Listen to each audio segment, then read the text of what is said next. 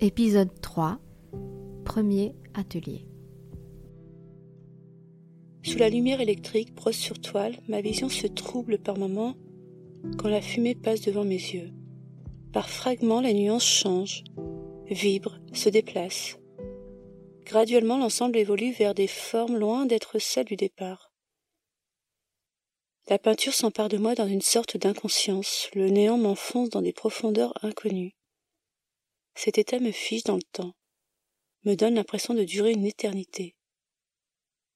À travers les traits, les formes, la couleur, je fouille, traque une énergie, une vivacité, une force singulière, un style qui donnerait une autre vision de ma réalité.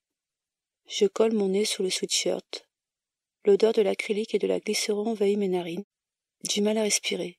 Le vertige me fait planer, me défonce parfois. Je voudrais rester encore dans cette espèce de flottement, mais la porte qui s'ouvre me sort de mon état second. Alice entre. Je quitte la couleur, pose ma brosse dans le pot, avec les autres pinceaux. Sans refermer la porte derrière elle, elle ouvre directement les fenêtres en se plaignant.